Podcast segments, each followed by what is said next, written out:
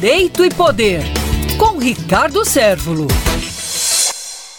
Supremo Tribunal Federal decidiu na tarde desta quarta-feira, dia 9 de fevereiro, a data limite para que os partidos políticos façam as suas federações. E o que são federações? Federações são agrupamentos, são alianças políticas onde as agremiações partidárias se unem e aí diga-se passagem que as federações só podem ser materializadas em relação as disputas dos cargos proporcionais, ou seja, para deputado federal, para vereadores e todo o universo que envolve chamadas candidaturas proporcionais. As federações, elas parecem com as coligações, entretanto, elas não são a mesma coisa, porque as coligações têm um prazo muito pequeno de validade, elas só valem durante a eleição. Acabou a eleição, acabou a chamada coligação. Enquanto que as federações têm todo um protocolo, é uma coisa mais séria, mais solene, digamos assim, porque as federações são essas uniões partidárias